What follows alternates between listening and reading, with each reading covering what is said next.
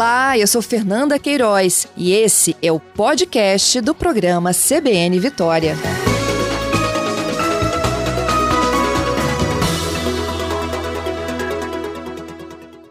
Reblim, bom dia. Bom dia, Fernanda. Bom dia também aos ouvintes. Obrigada pela sua gentileza de conversar conosco. Essa data foi estipulada pelo Ministério da Saúde, de fato está mantida? É o plano de vacinação contra a Covid 2023?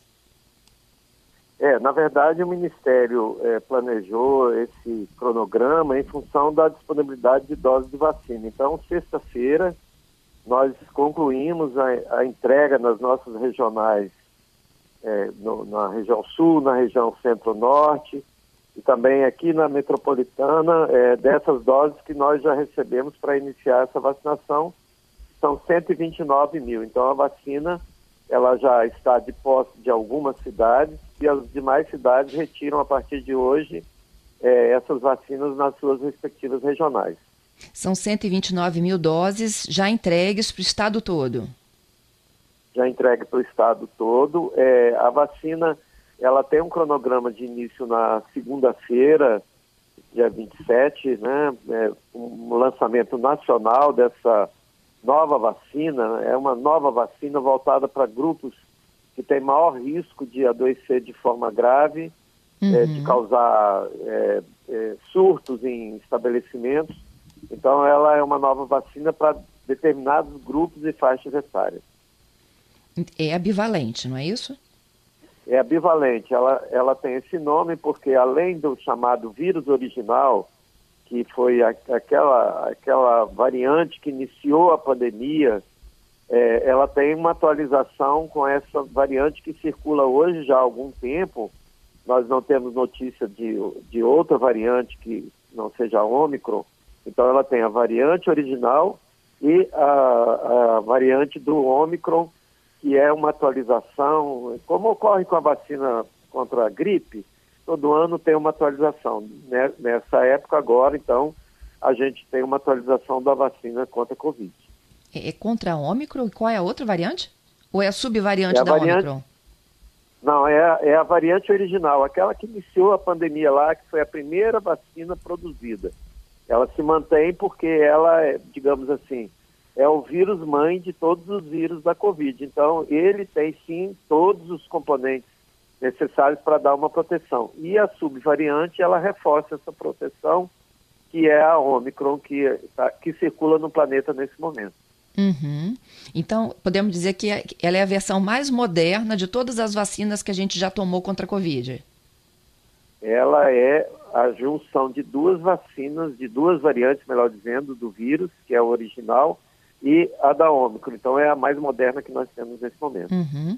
A gente tem quantas pessoas aptas a receberem essa dose da Ômicron bivalente?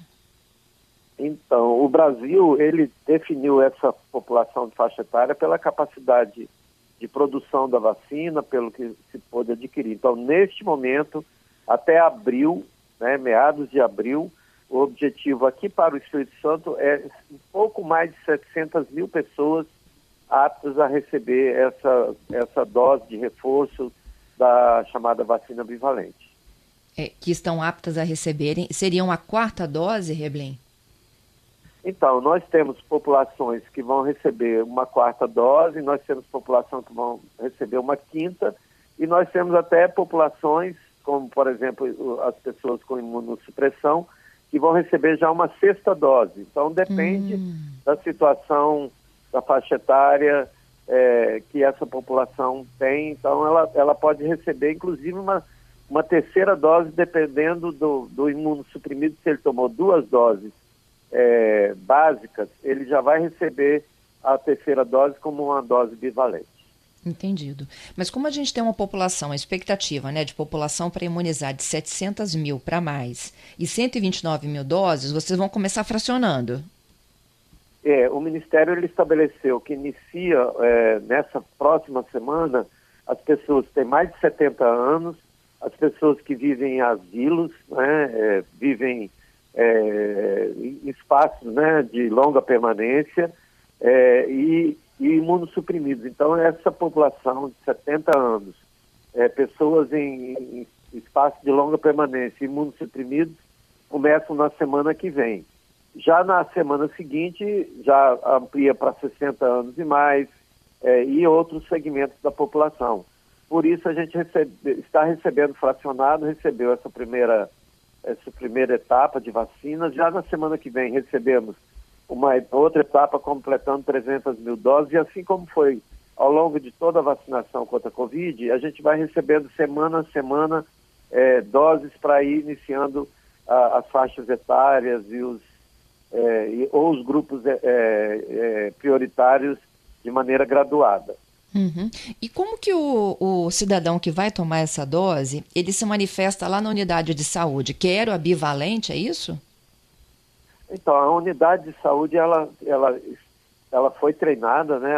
As equipes foram treinadas para exatamente fazer a vacinação desses grupos etários. Então, se o indivíduo é de uma faixa etária, né, agora acima de 70, mas depois acima de 60, automaticamente a unidade vai aplicar a vacina bivalente. Para outros grupos etários, para outras situações, é, permanece a vacina monovalente, que ela é tão importante e tão, é, produz a resposta é, tão importante quanto a bivalente. Então, pessoas desse, desse grupo etário né, quando, quando a, a, vacina atingir a toda a faixa etária acima de 60, imunossuprimidos, trabalhadores de saúde, é, gestantes, puérperas, população indígena, ribeirinha, população quilombola, pessoas privadas de liberdade, e é, esses segmentos todos vão receber a bivalente. E os demais continuam recebendo a vacina monovalente. Uhum. E para receber a bivalente tem que ter no mínimo duas doses da monovalente. Depende da, depende da situação. o esquema básico necessário para receber a vacina bivalente é ter pelo menos duas doses, que é o chamado esquema básico. É, mas, como eu disse antes, nós temos populações, como pessoas imunossuprimidas, é, população de maneira geral, que já tem até mais de, de um reforço, tem dois reforços. Então, passados quatro meses da última aplicação, ele está apto a receber uma dose da, da bivalente. Uhum. Vamos repetir então as fases. Ó, já a partir da próxima segunda-feira, quem tem acima de 70 anos é imunocomprometido, com comunidade indígena, ribeirinha, quilombola e instituições de longa permanência. Esses já recebem já a partir da semana que vem. Uhum. É, Para instituições de longa permanência, a vacinação acontece no local, não é isso? Os demais? É, as, as pessoas que estão em situação ou é, reclusas, né, são pessoas é, sob tutela do Estado ou estabelecimentos de longa permanência, que não é só a pessoa idosa, nós temos pessoas com deficiência que também estão em instituições de longa permanência. Essas, essas pessoas são vacinadas no seu local, na, onde elas estão vivendo. E as demais pessoas, o município normalmente tem um modelo de vacinação que a população já conhece. Ou ele faz agendamento prévio é, por, pelo site do município, ou o município faz uma vacinação em um local de grande fluxo de pessoas, como shopping. Então a pessoa verifica qual, como a sua cidade vai aplicar essa vacina e, e se programe para procurar essa unidade de saúde a qual ela está cadastrada. Uhum. Existe um intervalo mínimo da última dose para esta? A dose, a, o intervalo mínimo recomendado é de quatro meses. Então, se a pessoa tomou um último reforço, tomou a segunda dose, dependendo da sua, da sua condição, a, a, a pelo menos quatro meses, ela está apta a receber essa, essa dose da bivalente. De intervalo, né? 120 dias. Exato. Exatamente. Da última. Da última dose. E já temos uma população que vai para a sexta dose? Você me disse isso um pouquinho antes. Então, nós temos no Espírito Santo as pessoas em imunossupressão, elas já têm a quinta dose já sendo utilizada desde a metade do ano de 2022. Então, se essa população já tem mais de 120 dias que tomou essa dose, ela está apta a tomar essa dose da bivalente, o que corresponderia a uma sexta dose da vacina contra a Covid. Entendido. Eblin, Passada a fase pior da pandemia, como é que a população vem reagindo às campanhas? Como é que é a adesão agora, desde meados do ano passado? Fernanda, essa é a nossa grande preocupação. Né? Nós temos hoje é, o Ministério disponibilizando uma vacina, como você mesmo mencionou, a mais moderna.